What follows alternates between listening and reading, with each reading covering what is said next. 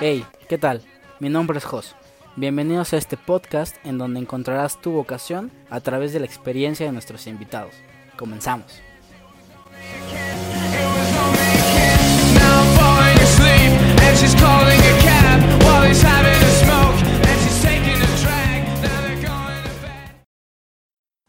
Bienvenidos. Este es el episodio número 8, me parece, de este podcast. Y ahora que estudio, el día de hoy es un, un gran día. Este día está muy silencioso en mi departamento. Los episodios pasados había pues bastante ruido y se me complicó ahí la edición, pero bueno, ya lo que sea por ustedes.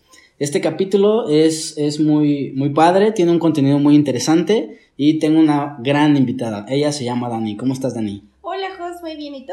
Bien, gracias. Qué bueno. Cuéntanos, Dani, ¿tú qué, qué estudiaste? Yo soy licenciada en odontología, estudié la licenciatura en odontología en la Universidad Cuauhtémoc, Campus Querétaro. Ok, ¿cuánto dura la carrera más o menos? La carrera depende de la universidad en que la estudies, pero varía de 4 a 5 años, más un año de servicio social, más 2 a 4 años según la especialidad que tú quieras. O sea, dos a cuatro años y puedes salir sin especialidad.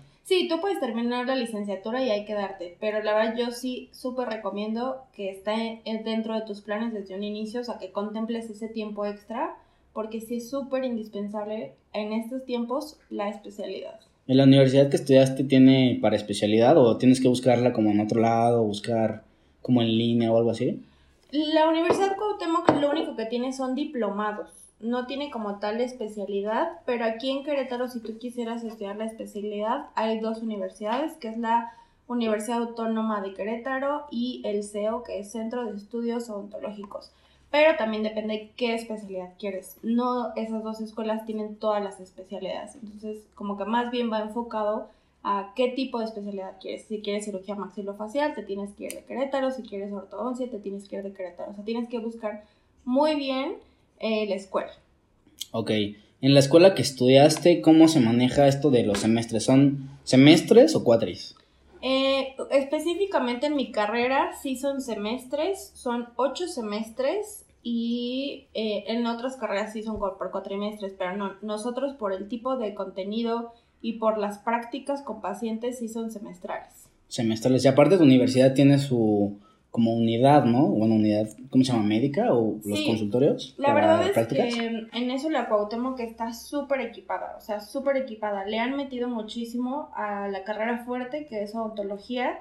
Son, si no me equivoco, cinco clínicas y cada clínica tiene como de 30 unidades, eh, tiene laboratorios simuladores, tiene laboratorios específicos para hacer otro tipo de, de procedimientos que ocupamos en la carrera. Entonces, todo lo que necesitas está en el mismo campus, no es como que te tienes que mover a otro lado para hacer otras prácticas. Justo en la escuela tomas tu materia en un salón, bajas y ya está la clínica y ahí empiezas a trabajar y todo. Está súper padre, ¿no? Es mucho más dinámico y aparte tienes ahí toda la mano. Si quieres algo, tienes duda, pues ahí tienes todo bien accesible. Sí, porque en otras universidades está de que, por ejemplo, aquí en Querétaro, en la UVM, el campus está en Juriquilla y la Ujú. clínica principal de odontología está en 5 de febrero. Ajá. Entonces tenías que tomar tu clase a las 7 de la mañana y tenías clínica y córrele a 5 de febrero. Entonces esas distancias te quitan mucho tiempo.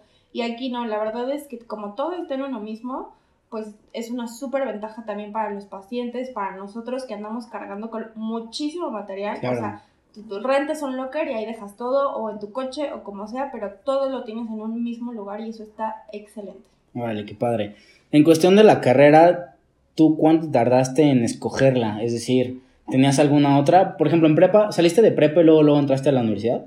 No, ¿qué crees que yo salí de prepa y me esperé seis meses para entrar a la universidad? Y la verdad, siento yo que sí fue un proceso difícil para mí escoger la carrera, porque yo estaba entre tres, entre medicina, eh, nutrición y odontología. Ajá. Sabía que quería algo de la salud, pero Sí. todavía no decidía exactamente cuál es la que quería. Y mi mamá también es odontóloga, entonces como que también por ahí me fui inclinando para allá, pero por lo mismo que ya, est- o sea, yo desde chiquita he estado en el mundo de la odontología. Como mi mamá es odontóloga, mi mamá me llevaba y yo estaba en el consultorio, yo jugaba con sus instrumentos, con su material, todos los pacientes me conocían Sí. y entonces yo ya estaba tan envuelta en ese mundo que yo decía, no, ya, quiero otra cosa, o sea, me gusta mucho la salud, pero quiero otra cosa. Y por otro lado decía, no, la verdad es que lo conozco tanto, tanto, tanto que me terminó encantando. Y dije, no, ok, me voy a odontología. Pero ese proceso sí me tardó seis meses en yo poder tomar la decisión y decir, o sea, sí es lo que me gusta. O sea, como que yo solita decía, ay, híjole, no, mejor no. Y al final dije, esto es lo que me gusta y la voy a hacer y me la voy a aventar.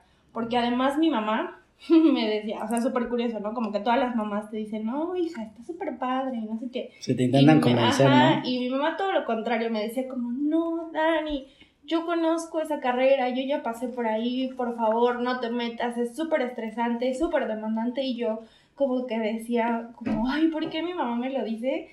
Eh, y yo eh, eh, pensando que de verdad me gustaba tanto, pero mi mamá por otro lado diciéndome, no, no te metas, y al final dije, me vale, me voy a aventar y la quiero hacer. Entonces más o menos así fue como que decidí, sí me tardé un ratito en decidir, como que después me arrepentí así de que veía que todos mis amigos entraban a la universidad y yo así en mi casa trabajando para ver si sí me gustaba o no me gustaba. Pero pues bueno, la verdad, ese tiempo, al principio me azoté muchísimo por esos seis meses, pero después me lo tomé con más calma y dije, bueno, o sea, fue un tiempo que me sirvió muchísimo para estar súper segura de la decisión, de la decisión de qué voy a hacer el resto de mi vida, ¿no? Entonces, pues ya, esos seis meses sí me sirvieron bastante. Qué bueno que los tomaste, porque eventualmente, pues sí, es muy, es muy complicado lo que te dicen tus papás, sobre todo si, si es la misma carrera, ¿no? Por ejemplo, en mi caso, mi papá me decía, mi papá es contador, y él me decía, no, no estudies nada, y yo, pues, o sea, aquí tienes el despacho, tienes los clientes, te puedo venir a ayudar y lo que tú quieras.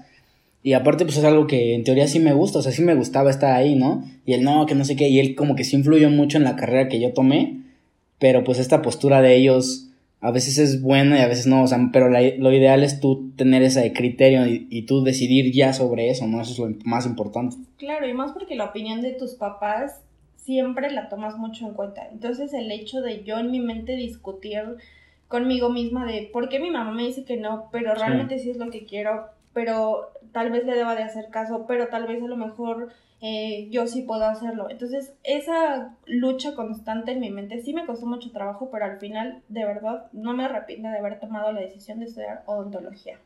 Y en cuestión de la carrera, como tu experiencia, tú sabías, pues ya la carrera que ibas, digo, ya conocías los instrumentos porque jugabas con ellos, más o menos conocías un consultorio, cómo era su estructura, ¿no? Pero en cuestión de contenido, ¿qué tanto sabías tú o, o te- qué tanto creías que sabías? Nada, Porque entraste y, y pues totalmente, hubo un momento que dijiste, wow, ¿no? Sí, totalmente. La verdad es que, te- como dices, yo conocía la parte ya como profesionista, mi mamá ya realizada. Yo no conocía la parte de la carrera, lo único que sabía era que era una carrera cara y difícil. Y ya, o sea, yo me aventé así como que, bueno, igual que todos, no por el hecho de tener a mi mamá me daba un plus. Claro. O sea, porque muchos me decían como, ay, bueno, tu mamá te presta tu instrumental. No, mi mamá su instrumental lo ocupa en el consultorio, entonces había que comprar otra vez todo doble. Entonces, digamos como que así una ventaja, no, yo me aventé a la carrera igual que todos, a ver qué sale, a ver qué encuentro, a ver cómo me va y ya está. O sea, la verdad sí fue una experiencia como que padre porque, o sea, muy padre porque te encuentras a gente que le gusta lo mismo que a ti te gusta, que te entienden perfectamente porque están atravesando por lo mismo que tú, pero también fue muy complicada, o sea, muy, muy complicada porque yo estaba de 7 de la mañana a 8 o 9 de la noche y los sábados también iba... ¿En la universidad? Sí, O sea, tomando clases. Sí. No inventes. Es que las, o sea, el problema de, bueno, no el problema, pero la cuestión de odontología es que es una, es una carrera teórico-práctica. Entonces, Ok. tus teorías son de dos horas y tus clínicas son de ocho horas. Entonces, de verdad, yo estaba todo el día en la escuela. o sea, todo el día en la escuela, también iba los sábados y salía de la escuela y córrele, no, estudia porque mañana tienes examen de teoría y tienes examen de laboratorio. Entonces, eso fue lo que la hizo como un poco complicada, que es muy demandante en cuanto al tiempo. O sea, en cuestión de tu experiencia universitaria, tú podrías, o sea, tú no podrías compartir tanto como lo de las bienvenidas de las universidades, salir desde el miércoles o jueves al antro, o sea, como este tipo de cosas las compartías o también había tiempo para eso. O definitivamente no, había, no hay tiempo para eso en esa carrera. Yo creo que te tienes que hacer el tiempo. O sea, si te organizas, todo, o sea, lo puedes sacar. Pero la cosa aquí es que si, te, si tú querías salir el jueves, sabías que tenías que estudiar porque el viernes tenías examen y porque el viernes tenías clínica y porque tenías que llevar todo el material listo. Entonces como que también va mucho de la mano en cuanto a qué tipo de estudiante quieres ser tú, qué tanta responsabilidad le quieres dar, porque también pasaba que tenías clínica a 8 de la mañana y ni modo que llegaras con el paciente tú todo crudo, oliendo a cigarro, así. ¿Y si había gente que Sí, hacía eso? totalmente, ¿Sí? o sea, y, y cochinadas de trabajos y trabajos también súper buenos, entonces también depende mucho de la personalidad del estudiante, de qué quieres reflejar con el paciente, ¿me explico? En tu caso salías, o depende, dependía de la etapa o del semestre, bueno, más bien, ¿cómo llamarlo? Del parcial. O sea, si no había exámenes, pues podías salir, ¿no? Porque al final de cuentas, tus demás amigos que están en otras universidades y en otras carreras salían y era como de, oye, Sí. vamos allá y vamos acá y tú así como de, ay. La verdad sí tuve que sacrificar muchas salidas, mucho tiempo, porque, o sea, para mí era muy complicado esta parte de poder sobrellevar la vida social, la vida en familia, la vida de colegio, la vida con, con los pacientes, porque pues ahí no es como que tú tienes a alguien que te lleve la agenda, o sea, tú solito te haces responsable de citar a tus pacientes si no van, de esterilizar tu material, de lavar, de ir a comprar lo que te falta, entonces como que sí absorbe mucho tiempo y tienes que escoger bien tus batallas. O sea, me echo esta fiesta, ok, la disfruto al máximo, pero no salgo el sábado porque tengo que hacer X proyecto. ¿Me Sí. explico? Entonces, como que más bien es de que tú sepas organizar tu tiempo. No te estoy diciendo como, no, de plano no vas a poder salir, pero sí es una carrera en la que tienes que contemplar que el tiempo, o sea, no, no regresa. Bueno, en ninguna carrera el tiempo regresa, ¿verdad? Ujú. Ok, sí, sí, me parece perfecto que, que el tiempo es algo bien, bien controlado y aparte tú pues ya tienes esa, más bien no sé si algunos tengan o no la capacidad de, de designar su tiempo, organizarlo, pero pues te dan esa, esa autoridad de ya hacerlo, ¿no? Y eso es muy complicado. En cuestión del, de la carrera eh, más enfocado al material, me decías que es una carrera cara, ¿no? Así, para que la gente que nos escuche y está muy interesada en la carrera, ¿qué tanto es caro y se pueda ir, pues no sé si previendo o, o cómo llevaste tú esta parte? Pues mira, la verdad es que afortunadamente mis papás me ayudaron en la cuestión económica. Eso a mí me ayudó muchísimo porque, como te digo, sí es caro, porque aquí hay dos cosas que tienes que contemplar. Una es el instrumental que utilizas y otra es el material que utilizas. Entonces, ah, y además los insumos que utilizas. El instrumental es todo lo que ocupamos, los espejos y todo eso para revisar el paciente y poder hacer los procedimientos. Y otra es el material, este, pues con que, lo que te toman las muestras y todo. Y otros son los insumos. La escuela, eh, bueno, en mi caso, no te daban ninguna de esas. O sea, tú tenías que llevar todas tus barreras de protección, gorro, guantes, cubrebocas, batas, cubre zapatos, todo, todo eso tú lo tienes que llevar. Y obviamente también eso es por paciente. Entonces, eso pues, son caros, todo ese procedimiento. Y además, yo estaba en una escuela que es particular. Entonces, también tenías que sumarle La la mensualidad. ¿no? colegiatura. También está la opción de que estudies en una escuela pública y no y te ahorras como que esa parte de la colegiatura. Entonces, en mi caso sí se juntaba un, un poco de, dinero, pero yo diría que los semestres más caros son cuando entras, porque tienes que este, pues, comprar todo de lleno otra vez, uniformes, libros, material, instrumental, y pero te piden lo básico. Ya cuando pasas como al cuarto semestre más o menos, te empiezan a pedir cosas mucho más caras. Y ya al final, como séptimo, octavo semestre, hay una materia que se llama integral. En esta materia lo que haces es que tratas a un paciente completo, completo. Todo lo que necesite, eh, tú se lo tratas. Pero la cosa aquí es que muchos pacientes no tienen la posibilidad de pagar esos tratamientos. Entonces, muchas veces el alumno, por querer pasar la materia, le paga esos tratamientos, pero son tratamientos muy caros, de 30 mil, 50 mil pesos. Entonces es lo del paciente más todo tu instrumental, material e insumos. No inventes, pues es muchísimo dinero. Pero al final de cuentas es una inversión, ¿no? Digo, tú estás invirtiendo en tu material, que ese material inicial te dura cuánto tiempo. O sea, sí te puede durar ya hasta que seas profesionista, ¿no? Sí, claro, también como en todo hay calidades, ¿no? Entonces tú, de, tú tienes que escoger más bien ahí qué es lo que quieres. Como dices, es un material que te va a durar muchísimo. Entonces, si quieres invertir en un material que no sea eh, tan costoso, a lo mejor no tiene tanta calidad y te durará más tiempo. Y por el contrario, si tú quieres invertir más dinero en ese material porque es de mejor calidad, te puede durar muchísimo. O sea, yo el material que tengo es el que tengo desde la universidad, que también es cierto que compras, por ejemplo, el material de todas las, las especialidades que te platicaba. Y al final tú decides en qué, especial, en qué especialidad te quieres quedar y el material que era para las otras especialidades, pues a fin de cuentas lo puedes vender o lo puedes donar, entonces ya tú ahí decides. Ok, ahorita que comentas esa parte de las especialidades, ¿cuántas opciones hay para tomar? E- eventualmente yo creo que no todos saben ya la especialidad a la que van cuando entran a la carrera, ¿sí? O sea, puedes lanzarte eh, ¿cuántos, cuántos semestres sin saber qué especialidad. Incluso puedes terminar la carrera sin saber la Sí. especialidad, ¿no? o sea, yo terminé la carrera y tenía otra vez mis opciones de especialidad, pero no sabía qué especialidad quería. Hasta que terminé la carrera y pude trabajar un poquito más de lleno en la que me llamaba la atención, pude decidir. Pero hay personas que la verdad se les da muy fácil cierta materia y ya saben qué especialidad es la que quieren. Y la verdad es que odontología tiene muchas ramas, entonces eso te da la opción de poder conocer todas y porque durante la carrera para acreditar toda la licenciatura tienes que pasar por todas, o sea, no se te Sí. escapa ninguna, porque tienes que aprender a hacer de todo como dentista general y ya después si tú te quieres enfocar en algo ya escoges esa especialidad. Hay muchas, está odontopediatría que se enfoca en niños, cirugía maxilofacial, que es todo lo de eh, cirugías complicadas, digamos infecciones, está, ortodoncia, que es lo de los brackets, está periodoncia, que es el soporte del diente, como tejidos, encía, hueso, o sea, hay muchos, entonces la que te guste va a ser súper padre porque todas tienen su, su, pues como su cosita buena, digamos. Sí, y al final de cuentas las materias que más te atraen sí te pueden dar un- una idea de, de la especialidad que quieres enfocarte, ¿no? Esa es la parte padre también. Sí. ¿Qué materias influyeron en ti para la especialidad? Eh, Estudiaste la especialidad ya, ¿no? No, Todavía no, pero ya sabes cuál ya, estudiar. ya estoy en... ¿Y qué materias influyeron para esto? ¿Tú- tú ¿Te acordaste de las materias que dijiste, wow, esta materia influyó mucho para que yo estudiara eso? Al final de, al final de cuentas, pues tuviste unas materias que fueron las que más te gustaron, ¿no? Sí, sí, ¿Cuáles fueron? materias que las que más me gustaron. La que más me gustó fue prótesis, odontopediatría y, híjole, no sabía si me gustaba ortodoncia porque decía, uy, como que la materia como tal no me encantaba, pero ya en cuestión de la práctica, puta, me encantó y actualmente eso es lo que, la especialidad que quiero, quiero ortodoncia. Y ¿Y las materias que más odiaste?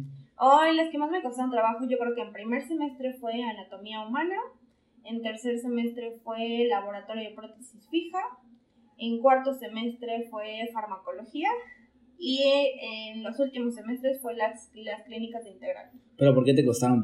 Eh, tiene mucho que ver a veces los profes, el contenido, o no sé, hay, hay materias muy teóricas y puedes decir, ¿sabes qué? Pues a mí, o yo odio la teoría y probablemente sean las que más te costaron, ¿no? En tu caso, ¿cuáles fueron? O sea, ¿por qué? ¿Por qué ¿Por qué fueron? Ajá, ¿por qué te costaron? costaron? Mira, las primeras dos que fue anatomía y farmacología, porque mm, no hay de que te aprendas malas cosas o algo, o sea, no, el cuerpo humano es así y así te lo tienes que aprender y no hay de otra. En farmacología igual, no te puedes equivocar con las dosis porque es o sea, otro cohete y te tienes que aprender para qué es cada medicamento y, y aparte no, no, no es como que nos dan una farmacología solo para ontología, o sea, nos dan una farmacología para medicina general, entonces tienes que dominar todos los medicamentos, todas sus dosis, para qué sirve cada cosa, cómo funciona. Entonces, como que era tanta información que era como que, ah, y aparte todos los medicamentos, bueno, o sea, si son de la misma familia, los medicamentos se parecen muchísimo. Sí, Entonces, eso fue lo que me pareció complicado.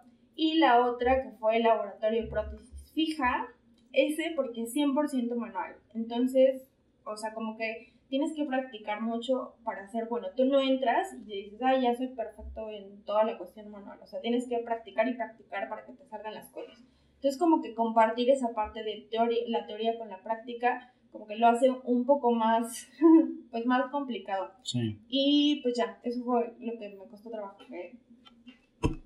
Para la gente que nos escucha puede tomar este, este consejo, anotar las materias, ver en qué, en qué semestre o cuatrimestres van a tomar para que se vayan preparados, ¿no? Sí, Me gustaría darle un cambio, un cambio un poco radical a, a este, a este contenido y quiero preguntarte qué opinaban tus amigos en cuestión de lo que tú estabas estudiando. Al final de cuentas les decías no muchas veces para salir y cuál era el bullying que te tiraban en cuestión de la carrera o, o así como de, yo creo que pasa mucho, ¿no? Que te dicen, oye, dame consulta y no te quieren pagar. Digo, al final de cuentas todo, todo cuesta y sí eres estudiante y lo que quieras, pero como que se dice de, de tu carrera alrededor de tus amigos. Ay, muchas cosas. La verdad es que cada que iba a una fiesta era como de, oye, es que me duele aquí, oye, es que me viene caries, oye, es que lo otro. Y en ese momento, cuando estás estudiando, necesitas pacientes. Entonces Sí. era como que, neta, vente, vente a la clínica, yo te acompaño, yo te pago, yo te hago. Y a la mera hora nadie llegaba. ¿En serio? Entonces era de que, no, pues gracias. O sea, sí me dijeron que lo necesitabas mucho y a la mera hora nadie venía, ¿no? Y ahorita, ya que terminé la carrera, esos amigos otra vez me buscan, pero ahora sí, como que ya más formal la cosa. Como que antes, cuando estudias, no confían tanto en tus manos inexpertas. Entonces, eso es también como que lo que lo hace un poco más complicado. Te tienes que buscar pacientes. Entonces, corrían con suerte las personas que tenían su familia aquí se traían al tío, la abuelita, al primo, a todo el mundo. Y yo aquí nada más estaba mi familia nuclear, mis papás y mis hermanos. Todos fueron mis pacientes, pero no podía hacerle todo porque no siempre tenían lo que yo necesitaba Sí. para mis clínicas. O sea, al final de cuentas tus amigos o tu círculo social son más los más importantes para tus pacientes, ¿no? Sí. Pero es muy impo- cómo, cómo generas esa Sí, confianza claro. en ellos, o sea, que tú le digas, confía en mí, o sea, en serio sé, o, o sea, le dices, hay un profe ahí dándome orientación, o sea, para que ellos confiaran, ¿no? Sí, o sea, yo le echaba todo el chorro, ¿no? Así de que no, es que en la clínica somos un buen de alumnos, hay un profesor, no nos da eh, autorización de hacer las cosas si no las estamos haciendo bien, todo el tiempo estamos supervisados. Entonces, tenía, o sea, de verdad para conseguir un paciente, de verdad me fui hasta el ranchito más lejano, me metí a los asilos, hice tarjetas de presentación, publiqué en Facebook miles de veces, eh, pagaba el- la- los tratamientos con tal de que de verdad fueran a la clínica, porque el proceso de encontrar el paciente ideal, por así decirlo, sí era un poquito complicado, porque, o sea, te decían, tienes que tener un paciente con estas características. Una caries, en, es un ejemplo, Ujú. una caries en tal lado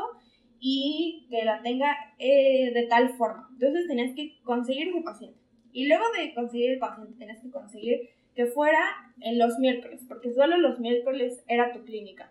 Y además la clínica la compartes mitad tiempo tú y mitad tiempo tu compañero. Entonces además que fuera los miércoles de 8 de la mañana a 12 del día. Entonces como que pasar por todos esos filtros para conseguir el paciente ideal, además de que tuviera la posibilidad de, de pagarte, o sea, como que sí lo hacía de que, ay, ya que lo conseguías, cuidabas tanto al paciente que no se fuera, Sí. te decías, por favor, te pago, pero quédate conmigo y no faltes, porque también si faltaba el paciente te atrasaba a ti, porque tú no practicabas. Claro. Entonces era como de que, ay, por favor, no faltes.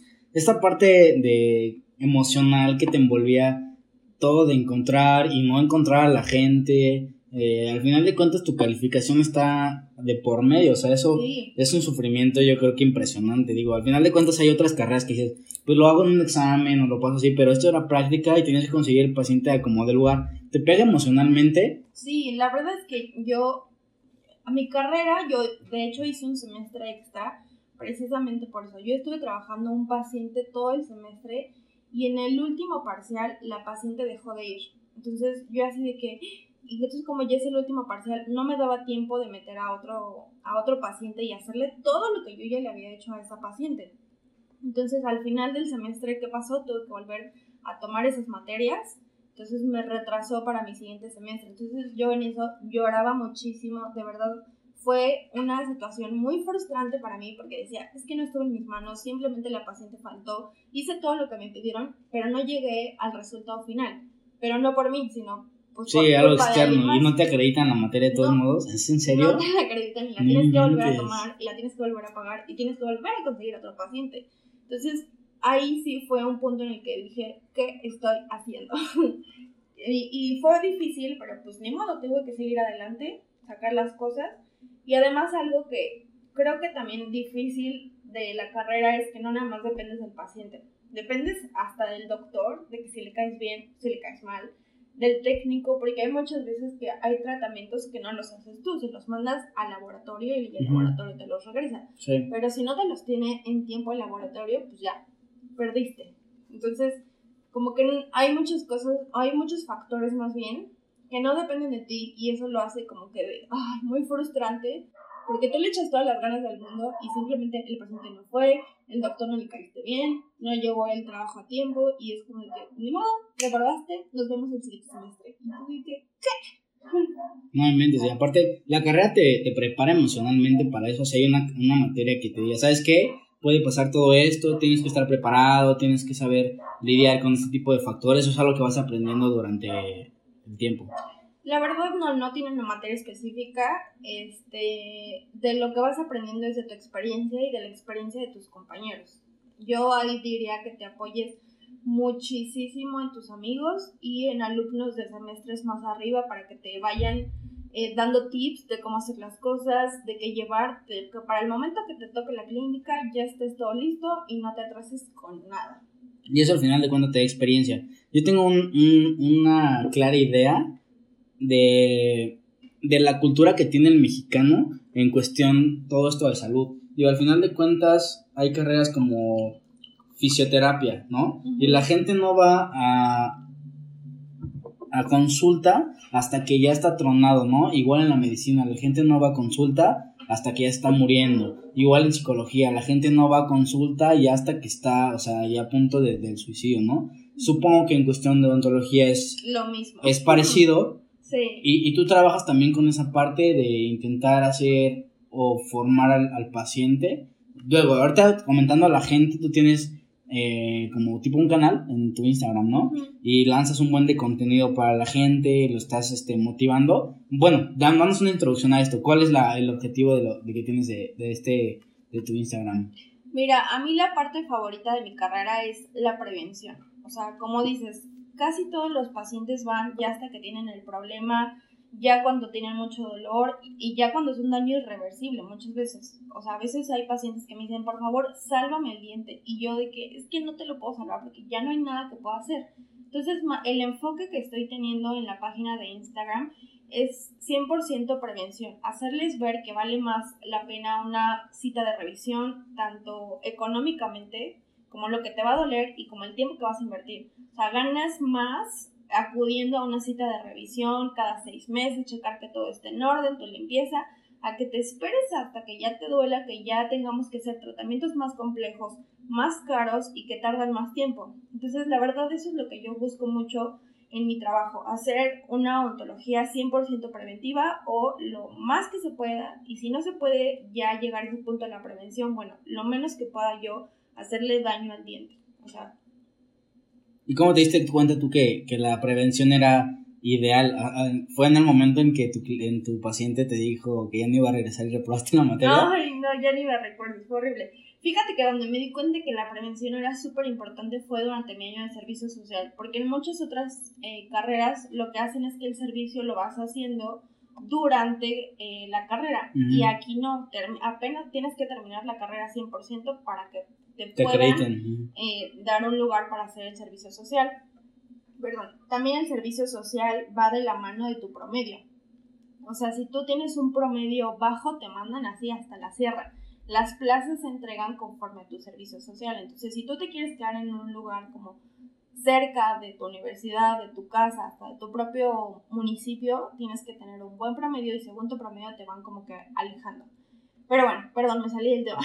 No, A sí. lo que iba es que este, en el servicio me di cuenta exactamente de eso, que había mucha gente que ya llegaba en muy malas condiciones y querían que nosotros hiciéramos magia. Y la verdad es que por más yo que lo quisiera hacer, yo les decía, hagan esto, hagan lo otro, traigan al niño, y ya llegaban con los niños, de verdad, ahí me daba muchísima tristeza, que niños chiquititos de 3 años con infecciones que tú decías, ¿cómo es posible que se esperaron Sí. a que les doliera así para traerlo al dentista. Entonces ahí fue cuando cambió completamente mi chip, porque muchas veces la odontología también lo que te enseña es a reparar el diente, a cómo eh, darle una segunda oportunidad. Y ahí fue cuando cambió mi chip y dije, no, yo, o sea, claro que lo sé hacer y me gusta hacerlo, pero ¿por qué tengo que llegar a estas in- Este instancias? extremo. Exacto, a este extremo, si yo lo puedo prevenir y puedo darles técnica de cómo hacerlo, y si ellos, pero la cosa aquí es que muchas veces la gente es como, ah, sí, y te escuchan y te dan bien. Entonces, pues ni modo, yo tengo la tarea de no cansarme, de no rendirme y seguir insistiendo, insistiendo, insistiendo hasta lograr el objetivo. Eso está súper padre. Ahorita les dejamos tus redes sociales para que. Digo, al final de cuentas, ahorita la tendencia está mucho en que ya como profesionista es muy esencial que tú des contenido a la gente de lo que haces y de lo que puede servir, ¿no? Al final de cuentas, este tipo de prevenciones, pues es tu salud. O sea, yo creo que lo más importante que debes de cuidar, justamente ahorita en estos tiempos de, de pandemia y crisis, et- etcétera, lo más importante es cuidar tu salud y, y si manejas ese tipo de prevenciones para un mercado muy, muy amplio, pues está padrísimo, ¿no? Te quiero preguntar, ya terminando la carrera, ¿cómo se visualiza el campo laboral? Es decir, yo creo que hay infinidad de odontólogos en la ciudad y de consultorios, entonces, ¿cómo, cómo, cómo es la perspectiva saliendo de la carrera? La verdad es que yo también salí de la carrera y dije, ok, ¿ahora qué sigue? ¿Qué hago? Porque como dices, bueno, siento que llegó de un tiempo para acá que tú volteas y hay consultorio en cada esquina. Sí, Pero la cosa aquí es que tú tengas eh, algo que te diferencie del resto, porque la gente no te va a buscar porque, ay, me, este, me queda cerca. No, te va a buscar porque eres bueno en lo que haces, porque le gusta tu trato, porque se siente cómodo contigo. Entonces tienes que buscar esa, ese, esa chispa que, haga, que, perdón, que haga que te diferencie del resto. Entonces, pues mira, dentistas va a haber muchos, abogados va a haber muchos, o sea, de todo. Entonces la cosa Sí. aquí es que busques tú qué puedes ofrecer ese plus para que la gente se sienta en confianza contigo y lo más importante es que regrese y se queda y se quede, perdón, porque muchas veces pueden sacar consulta para ver más o menos cómo está la onda, pero si se quedan es que algo estás haciendo bien. Sí, eso está súper padre y justamente ahorita relaciono mucho lo que haces tú. Eh, la gente te ve y sabe, ¿sabías que, sabes cómo es la, la idea central de la creatividad? La creatividad es, tú tienes dos ideas o tienes dos cosas en las que eres muy buena, ¿no? Y es encontrar un punto exacto en lo que eso se combina. Es decir, ahorita tienes la creatividad de crear contenido para la gente y entonces la primera referencia que va a tener la gente de ti es que, ah, ¿sabes qué? Pues que Dani me recomendó esta parte y lo guarda en un pantallazo o se lo envió a un amigo, a su papá, entonces tiene ahí como referencia, ¿no? Entonces en esa parte sí fuiste muy creativa en orientar a la gente para que te consumiera, ¿no? Al final de cuentas tú eres profesionista, ¿no? Me gusta, me gusta mucho esta parte de, de emprender que está de moda. Como odontólogo, ¿cómo puedes emprender? Digo, yo creo que la, la- está en función de, pues, pon tu consultorio o trabaja con alguien más. ¿Cómo, ¿Cómo puedes emprender siendo odontólogo? La verdad es que yo mucho tiempo estuve pensando en eso, dije, me encanta la odontología, pero tengo que buscar un plus. El plus que yo busqué ahorita fue por una necesidad que yo tuve, muy tonto, pero al final tuvo buenos resultados. Eh, hay unos gorritos que, que venden porque te tienes que cubrir el cabello cuando trabajas, pero a mí no me gustaba que se me saliera la coleta. O sea, Ujú. yo decía, pues, si me estoy cubriendo el cabello, quiero que me cubra todo el cabello. Entonces ahorita lo que estoy haciendo y estoy emprendiendo es en la venta de unos gorritos que se llama Wonder Caps. Entonces como que te digo, la cosa aquí es que tengas el ingenio de ver dónde está la necesidad y yo poder mejorarlo o buscar ese plus. Entonces eso es lo que estoy haciendo. Ahorita estoy vendiendo unos gorritos, ahorita lo fusioné con otra marca que se llama Medamed y lo que estoy haciendo es vender productos médicos 100% personalizados. Entonces como que la cosa aquí es que tú busques qué es lo que te gusta y cómo poder mejorarlo. Y siempre va a haber una necesidad en Sí. cualquier cosa. Digo, todos los productos y todos los servicios que hay en el mercado es para el bien humano. Entonces, Exacto. en el medio en el que estés siempre vas a detectar una necesidad y en cuanto la detectes, pues es lanzarte hacia esa parte, ¿no? Sí, y como dices, lanzarte. Yo la verdad tenía un buen de miedo porque dije, "Oh, ¿quién me va a comprar unos gorros? O sea, hay gorros en todos lados. Y la verdad es que no. Así como yo tuve esa necesidad, muchísimas personas la tenían, pero no había quien la vendiera. Entonces, ahorita que yo pude lograr como que eh, complementarlo, la verdad es que me está yendo súper bien en ese sentido de que tú pensarías, ay, son unos simples gorros, sí, pero son unos simples gorros Que no había que antes. que no había y que la gente tenía esa necesidad. Claro. Entonces, la cosa aquí es que tú busques ese twist de las cosas. Qué padre. Bueno, para terminar, la última pregunta es: ¿en qué trabajas? Platícanos más o menos cómo es tu, tu día a día. Ay, mi día a día es una locura. Es Pero complicado. no, la verdad es que me encanta lo que estoy haciendo. Actualmente estoy trabajando en dos consultorios como odontóloga general. ¿Mm? Estoy en un consultorio eh, como asistente de ortodoncia porque te digo que mi plan es estudiar la especialidad en ortodoncia. Ok. Entonces, lo más que me pueda empapar de ese tema, ahí estoy. Y estoy tomando dos diplomados, un diplomado en odontología restauradora, y el otro es de odontología de prótesis y estética. Entonces, como que va muy de la mano con lo que quiero seguir haciendo, con lo que estoy haciendo ahorita. Entonces me encanta. Y otra cosa que estoy haciendo pues es eh, el propósito que tengo con mis redes sociales de fomentar la prevención. Y ahorita estoy emprendiendo con lo que te platicaba de Med Med. Y pues ya, básicamente eso ¿Lo de es- las redes sociales es personal o tienes como algún convenio con el consultorio con el que estás? Es personal. O sea, tú buscas el contenido, tú buscas el qué contenido le vas a dar a la gente y vas dando tú el mismo desarrollo tú sola. Sí, o sea, yo voy compartiendo más o menos lo que hago en mi día a día, pero yo busco, como te platico, fomentar la prevención. Entonces, muchas veces en, lo, en el consultorio lo que ya veo ya es totalmente restaurativo. Entonces, yo busco la manera de hacerles llegar la idea de que no, no esperen, no lleguen a esto. Mejor Sí.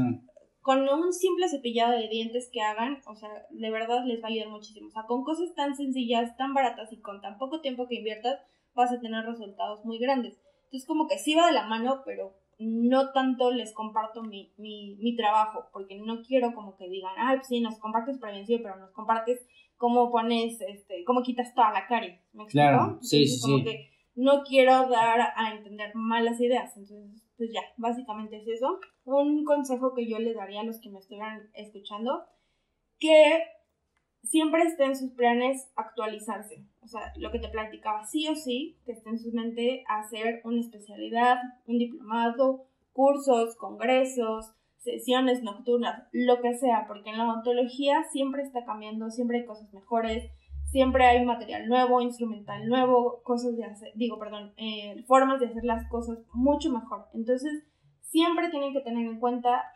eh, actualización. Siempre, siempre, siempre se tienen que estar actualizando. Y estar al día con toda la información. Y al final de cuentas la información ahí está y es muy accesible en teoría, ¿no? Claro, exactamente. Entonces, si nosotros estamos actualizados, poder compartirle al paciente información verídica y actual, porque obviamente lo que servía hace 30 años, a lo mejor hoy ya no es la verdad absoluta. Claro. Entonces, siempre tienes que tener en mente eso, darle lo mejor al paciente para que el paciente se sienta cómodo contigo y pueda regresar, porque sabe que lo que le estás diciendo es 100% verdad, porque el paciente te va a creer. Entonces, Sí. más vale que le compartas la información que es, información verídica e información actual. Qué padre. Pues bueno, hasta aquí dejamos el episodio. Dani, compártanos tus redes sociales para que la gente te siga. Y también si tiene alguna duda sobre la carrera, justamente hoy pasó que alguien no sabía qué estudiar y te pidió apoyo, ¿verdad? Y Sí. tú la canalizaste con nosotros. Muchas Estuvo gracias. súper botana eso. Espero entonces que a alguien que tenga esta situación eh, le sirva muchísimo esto y cualquier cosa eh, me pueden contactar en mis redes sociales, en Instagram y en TikTok estoy como dra.danielagmg y en Facebook estoy como doctora Daniela Martínez García. Perfecto, Dani. Pues bueno, muchísimas gracias por tu tiempo, gracias por toda la información. Y si alguien tiene dudas sobre la carrera, quiere un poco más de especificaciones, pues contacte directamente a Dani. Si es más cuestión pues, de vocación y todo esto, recuerden que Disrupción los puede ayudar. Pueden recomendar este episodio a sus mejores amigos, a sus hijos, cualquier persona que le pueda ser de utilidad esta información, pueden compartírselo. Y pues muchas gracias, Dani, otra vez. No, hombre, muchas gracias a ti, Jos. Hasta luego, muchas gracias. Bye.